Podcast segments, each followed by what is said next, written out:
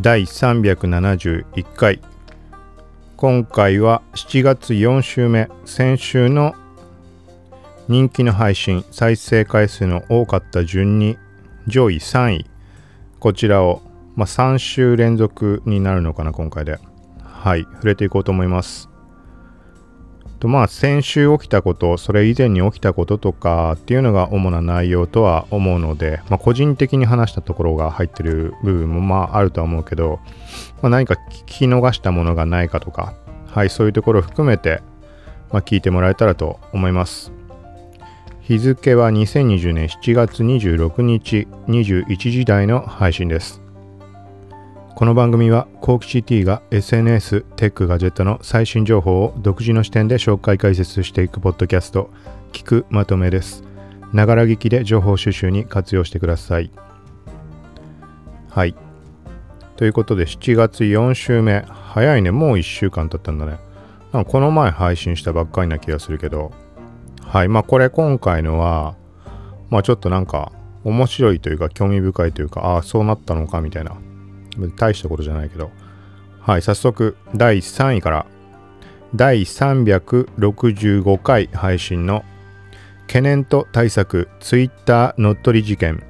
インスタリールズ8月拡大。はいこの2点に関しての懸念と対策みたいな意味合いです。で他に細かな項目として TikTok の動向ストックフォト新展開画像編集ツールと架空 AI モデル写真素材。はいみたいな感じになってます。で、続いて先に、あ、まあいいか。まあ内容これちょっとざっくり触れるので、興味ある人は、この第365回、各ポッドキャストアプリのエピソード一覧ページ行ってもらうと番号を振ってあるので頭に。レックは振ってない場合もあるかもしれないので、もうちょっとタイトルもレックが変えてある場合あるかちょっと内容判断になってしまうけど、はい。まあ、この懸念と対策、ツイッターの取り事件インスタリリース8月拡大、ここをメインとして話したものです。はい、ちょっと見出しだけ読み上げます。えっ、ー、と、まあ、インスタグラムの対 TikTok 機能、リールズ、まあ、何回も最近触れてます。これが8月にアメリカを含むより多くの国に公開予定という話です。まあ、それ以降に話した話で、リールズの先、まあ、バイト、TikTok のライバルと言われるバイトの話なんかもちょっと前にしてます。はい、続いて次の見出し。ツイッター大規模乗っ取り、ターゲットは130人、偽ツイートは45人。はい、まあ、このツイッターの、あの、この前の認証アカウントの乗っ取りに関するところ、まあ、メディアの記事から拾って内容を触れた上で、まあ、ここに備えるべきところ、備えるべきところというか何が今後起きていくか。はい、まあ、ざっくり言うとセキュリティ的な話で、ロム線アカウントとか、まあ、ログインはするけど何もしないアカウント、まあ、ロム線だよね。とか、あとは前に上がった半年以上ログインしてない場合にアカウントが削除されるみたいな、ここら辺がより強化されていく可能性があるんじゃないかみたいな話です。はい。で、ちょっと、あれだな、1個遡って、リールズの方に関しても、その懸念と対策みたいなところで話をしたのは、音声方面。はい。音声の機能、このリールズの中に含まれる。はい。そのあたりが、まあ、今から備えることもできるんじゃないかみたいな。まあ、音声に限らず、まあ、TikTok みたいなコンテンツ、リールズ用に用意しておくのが重要なんじゃないかみたいな話です。まあ、そういう言い方は、この配信ではしてないかもしれないけど。はい。で、続いて次の見出し。TikTok ロンドンなどに本社移転を計画。はい。これはまあ、あれだよね。各国で禁止だとかそういう流れになっているところで、要は本拠地を TikTok から、TikTok じゃない、TikTok が中国から切り離す、バイトダンスから切り離せば、うん、まあ、他の国からした時の懸念事項とかそういうところは、まあ、解消されるかもしれないとかそういう意味合いでの動きの話です。で、合わせて TikTok のなんか広告関連の話、はい、もう上がってました。で続いて Google のモバイル用動画ショッピングプラットフォーム、ショップループ、はい、みたいな話です。ちょっとこの辺りグダグダになってたので、あのー、まあ、この対象の配信の概要欄、まあ、全概要、あの配信そうだけど、概要欄に対象記事のリンクとか貼ってあるので、そこを見てもらうのが分かりやすいと思います。で、続けてその後は、ストックフォト、写真素材販売関連の話で、これは写真を売る人側ではなく、どちらかというと使う側の人向けの話になります。まず、ピクスタがピクスタエディターを、まあ、公開。はい。これ、還付画像だとかの段階でだと思うんだけど、ちゃんとしたところはあの記事見てほしいけど、あの要は、まあ、例えばだけど、細かな機能は違うけど、ざっくり言ったら、カンバだとか、Adobe Spark Post とか、まあ、あいう感じの、例えばヘッダー画像、Facebook のサイズにしたりとか、Twitter の、Twitter カードの画像のサイズとか指定してデザインとか、まあ、できると思うけど、あんな感じでピクスタ上でそういうデザイン、まあ、そんな細かいとこまではできないけど、フィルターで、ま、色合い変えたり、まあ、画像のレタッチ、まあ、色合いを変更するとか露出変えるとかそういう感じだけど、はい、とテキストを入れたりだとか複数の画像を載っける、まあ、オーバーレイみたいな形で、まあ、そんな感じのツールを公開したとのことです。はい、でもう一点がこれは結構前の話なんだけどイメージナビっていうストックフォトサイト、まあ、ここでも販売は俺自身してるけど、はい、そこがなんか意外な動きというかなんか各社いろんなところ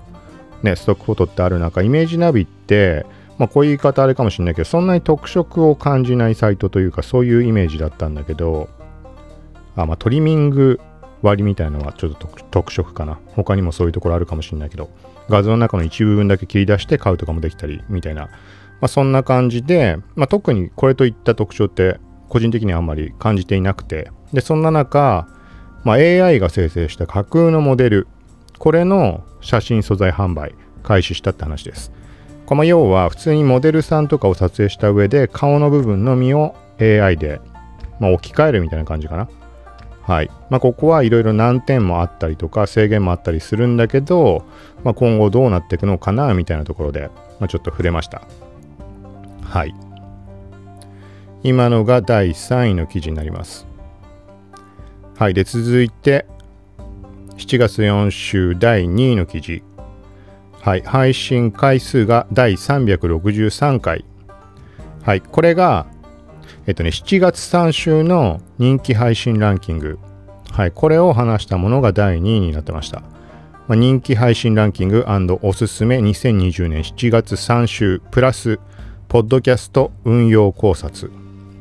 なんだろうね、運用考察って大した話はしてないんだと思うけど。はい、これもちょっと見出しだけ。ま、まずは、今話してるみたいに、まあ、7月3週目の再生回数多かったエピソードの紹介。はい。まあ、ざっくり掘り下げたりとか、あとは、で、あれだね、ポッドキャスト運用なんとかとか言ったのが、先週の裏テーマみたいに見出し書いてあります。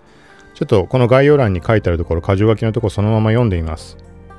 試したこととか、1つ目、タイプ分散。2つ目、特化型話題トピック、短い要点のみニュース。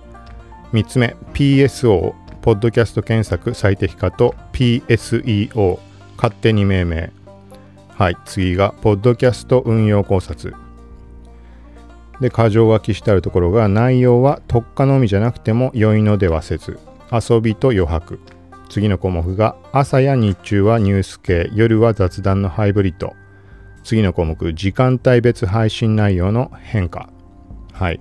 まあ、これも多分なんだっけな、なんか事前に見出しは書いざっくり今読んだのよりも少ないやつだけど書いた上でなんかそこを軸に話したのかな。ただまあいつも通りなんかわけわかんない感じになってると思うけど、なんか思いついたことをその場で話したと思います。はい。興味ある人はそこも合わせて聞いてみてください。はい。続いて、7月4週の第1位。はい。配信会が第362回。ポッドキャストに BGM は必要か。ドラクエタクト。リセマラ。ニアカプレイのながら聞きで感じたこと。はい。これはもう雑談系のものなんだけどまあなんかドラクエタクト。ドラゴンクエストタクトっていう、まあ、ゲームが7月16日の正午に配信開始しました。はい。で、まあ、なんかあの、ビッグタイトルだとか、もともと好きだった感じのものの派生のスマホのゲームなら、まあ、やってみようかなって思うところは多いので、っていう流れで、まあ、ちょっと触れてみたという、はい。で、触れてみたところ、まあ、いつもそうなんだけど、まあ、最初の30時間ぐらいぶっ通し、ね、ほぼ寝ずにやったりとかしてて、で、そんな中でふと感じた、ポッドキャストが絡む話みたいな感じです。これもちょっと見出し拾っててみます。ポッドキャストに BGM は必要か今日感じたこと気づいたあれはい次ドラクエタクトリセマラニアカプレイトポッドキャストながら聞き次ポッドキャストに BGM がなければ良いのかも。はい。次。バイリンガルニュースおすすめ会。次。ゆっくり話す方がいいんだろうか。聞く人次第か。はい。みたいな、まあ本当に思いついたまんまみたいな感じです。なのでこれは時間ある人、まあ、内容に興味を持った人とかいれば、まあ、聞いてもらえたらと思います。まあ、簡単に言うと、まあ、先に結論というか、まあ、言ってしまうと、ポッドキャストに BGM を入れなければ、あのゲームやりながら音声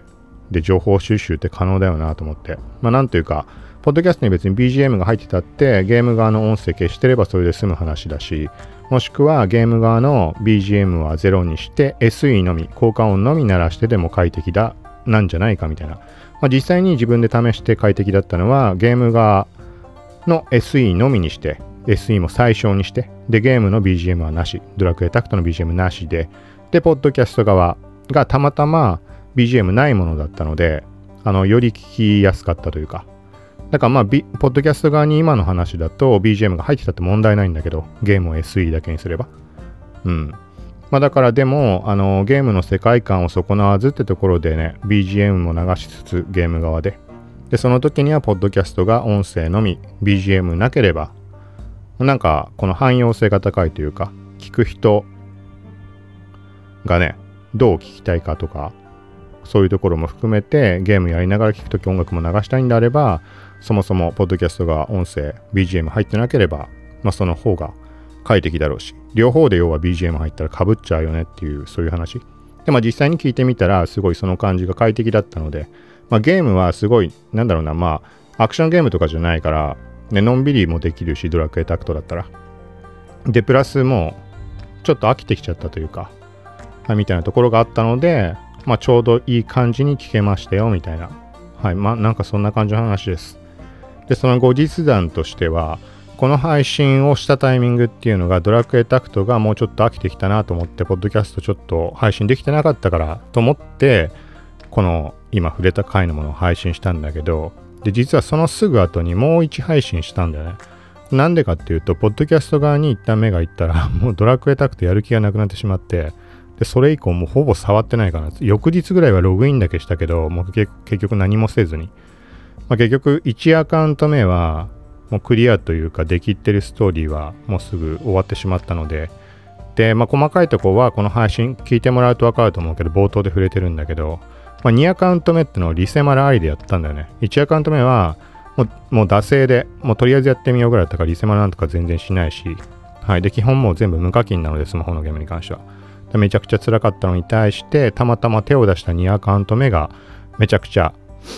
あの、いいモンスターが、しょっぱなから出てきて、みたいな。で、2アカウント並行してやってました、みたいな。まあ、なんかそんな感じ。それも、だからもうパタッと止まってしまいました。ログインボーナスだけでもらっといた方がいいんだろうけど、またやることもあるかもしれないし。うん、って言って、もうストーリーできっちゃって終わったとこまで行ったらもうその先やらないんだよね、大体。ポケマスもそうだったし、マリオカートもまあいつからかやんなくなっちゃったし、ちょっとマリオカートは方向性違うものだけど。はい。まあみたいな感じです。まあということで、今回はまあ先週のランキング。はい。ちょっとまとめてみると、第3位が、まあ、ツイッター乗っ取り事件とインスタリユーズ、そこに対しての懸念とか対策、今後に備えるみたいな、そこを主軸として SNS 関連のニュース。で、第2位が、まあ、第3週目、7月3週目の人気ランキングと、ポッドキャスト運用考察みたいなもの。はい。で、第1位が、まあ、さっき話した、ポッドキャストに BGM は必要かをテーマにしたドラクエタクトと、ポッドキャスト、ながら聞きで感じたことみたいな話でした。はい。ということで、まあでも本当早いな、1週間が。この前そのランキングの話したばっかりなのに。で、7月4週目のランキングに、そのね、7月3週の振り返りのものが入ってしまったっていう。はい。まあこれ何回か触れたけど、ポッドキャストに関しては継続して聞いてる人だったら別として、例えば何かをきっかけに目にしたとかの場合ってやっぱりタイトルに惹かれて、ね、そこ判別で聞くか聞かないか。例えばポッドキャストに興味なくてもそのタイトルに惹かれて音声を聞いてみる、まあ、そういうねきっかけになる人もいるのかもしれないし。まあ、っていう要素が強いので再生回数ランキングとは言ってもタイトルランキングなんだよねほぼ。あの再生回数判定がどこで取られてるかっていうとこ次第だけど。例えば冒頭の5秒未満ですぐ閉じられた場合はカウントしないとかだったら、まあ、分かる部分もあるかもしれないけど分かる部分というか、ん、タイトルランキングじゃんみたいなとこの意味合いはちょっと変わってくるとは思うんだけど。はい、まあ、なんとなくこの感じは継続していって、うんまあ、ちょっとねこの傾向とかあのどういうものが反応がいいかとかっていう話に関しても結局あの視聴者維持率再生率とかの判定まで全部しない限りは、まあ、さっき言ったのと同じタイトルでどれだけ引っ張ったかっていうだけになってしまうと思うので、うんまあ、意味があるかなんかのデータと取る意味があるかというかちょっとそこは謎なところはあるんだけどはいでもう一点ちょっとせっかくなので触れておくと前何回か触れたことでも勘違いしてたことがあってなんかねもう分かってる人は何言ってんだと思ったのかもしれないけど Spotify のポッドキャストのカテゴリーの中のこうずらっと並んでるものこれおそらくランキング順なのかなと思うんだけどああでも今となったらランキング順とも限んなくなってくるのかな。もう何ともないけどもともと俺自身が感じていたのは再生回数エピソードの再生回数が Spotify 内で上がった時にそのカテゴリー内で表示されることが多いみたいに感じていました。そういう話をしました。ただ今回思ったのはそうじゃないなって。再生回数いくら上がっても全然表示されなかったのでで何のタイミングで表示されたかっていうとここ何日か表示されてるんだけどあのここのカテゴリーのところに関してもあのフォロワー数だね。フォローしてくれたタイミングでもらった時のタイミングで表示されるようになったのではい。だからそのフォロワー数判定が絡んでると思います。はい、まあ、単純に総合のフォロワー数とか1日で増えた人数だけで判定したこんなとこに俺のポッドキャストが入るわけはないのでめちゃくちゃでかいとかところとかと並んで入っちゃってるのでそういうことではなくだから何かしらの計算アルゴリズムとか含めて存在するんだと思うけどまあ例えばの話うんと総フォロワー数割る増えたフォロワー数とか例えば24時間以内に増えたフォロワー数の割り算でうん、そこの割合で判定するとか、それじゃおかしいかな、おかしくないよね。すでに1000人いる番組があったとしたら、それはもう大きい番組なわけだけど、まあ、1000人でも1万人でもいいけど、そこの番組が1日で10人増えた場合と、俺の番組、もっと全然小規模な状態で、そこで1人増えた時っていうのは重みが違うわけで、なんかそういう判定じゃないと多分上、ここには表示されないと思うので、だから配信の再生回数もどこかしらで絡んでるのかもしれないけど、どっちかと言ったら、こう見ている限りは、現時点で思うのは、再生回数が絡んでてももう多分判定というか気づきようもないので、うん。あのもうフォロワー数判定なんじゃないかなっていう印象は受けました。はい、だからここは Apple Podcast 側がそうだっていう話なんだけど、Spotify もそうなんだね、きっと。おそらく。まあ、現段階ではそう感じているので、前に話してたタイミング、再生回数判断じゃないかみたいによく分かってない状態で言ってた時っていうのは、まあそ、そう感じたからなんだけど当たり前だけど。対して、ここ最近の方が全然その時よりも再生数って伸びていて、やっぱり前触れたけど、そのコロナとか、外出自粛とかの期間から一気にフォロワー数って伸びて最近になるとフォロワー数がそこまでまたさらに増えてるってことはないんだけど再生回数はすごいどんどん伸びてきてる印象があってもうめちゃくちゃすごい数ではないんだけど、うん、対してでも表示されないなってずっと思ったので。はい。ただまあわからないのはあのー、6月7月になって企業とかでも始めたポッドキャスト運用を開始したっていうところも多かったりするのであとまあ企業に限らずだけど。だからそこに埋もれてしまった結果かもしれないし、何とも言えないけど、まあ何にしても感覚的にはフォロワー数、購読者数の増加、そこの影響で表示されてるんじゃないかなと思います。はい。ということで、今回は先週の、まあ、ランキング振り返りと、まあ、最後にちょっと Spotify の話をしました。こんな感じでまた気づいたことなんかあれば、はい、ちょこちょこ触れながら配信していけたらと思うので、はい。で、なんか、もしかしたら、あの、ちょっともう一個ぐらい配信するかもしれないので、わかんないけど、はい。まあ、次もし今思ってるもの配信するとしたらなんかまあ音声配信のメモみたいな思ったこと気づいたこともうそれこそ余談が過ぎる雑談会に。はい。ちょっとごめんなさい。またタスカム DR07X の電池が切れたのでここは iPhone で直接録音しています、まあ、やっぱめちゃくちゃ切れんの早いね。気づくともうなくなるわ。もうそれだけが本当に厄介だなと思って。あそうだちょうどいいわ。今回はタスカム DR07X マイクを久しぶりに使いました。過去2回これ音声とか音質とか気になる人は聞いてほしいんだけど1個前えっ、ー、と370回になるのかな。そこの配信はモニター期間中だったパソコン返却するタイミングだったのでそのパソコンに直接話しかける形で録音しました。はい。で聞いてみたらやっぱりめちゃくちゃ音は悪い。これは別に機種依存とかではなくパソコンに直接話しかけるっていうのはどれも音悪いです。その参考として聞いてみてください。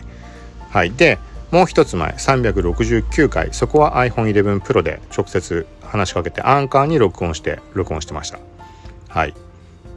で今回のが、まあ、さっき言ったみたいに冒頭さっきの途切れるまではタスカム DR07X ってマイク。はい。ちゃんとしたものを使って iPhone につないで今現状ボイスメモに録音してますアンカーのアプリに直の録音じゃなくボイスメモアプリに録音してます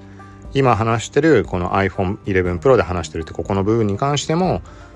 ボイスメモで録音してます。これを後でアップロードするっていう形になります。はい、結構音の差は、あのー、かなり違うと思うので、はい、ポッドキャスト配信考慮してる人と前回の配信の中でまさしく触れたんだけど、テレワークだとか、あのビデオ会議だとかそういう時に何の気なしにパソコンに直接話しかけてって形で撮ってる人いるかもしれないけど今回この配信の前半の音質と1個前の配信のもの比べてもらうとこれだけ差があるんだってこと分かってもらえると思うのであの聞く人にとっては結構フラストレーションを感じるかもしれない。個人的にはこれもう圧倒的フラストレーションを感じるので、まあ、前回の配信のものねパソコン本体に話しかける感じのもの。だからまあそこもまあなんかねあの目が向かない方向のものには一切ねなんか気にしようがないとかっていうことって誰にでも、まあ、みんなにあることだと思うのでここに関しては個人的にすごいポッドキャスト配信しながらいろいろ音を気にしてたところですごい感じたところなのではいまあなんかなんか参考になればというかはいまあ音は結構映像よりもテレワークとかコミュニケーション特に取るんであれば音重要なんじゃないかなってはい思うので。はいまあそんなところの参考にもしてもらえたらと。はいということで今回は以上です。さようなら。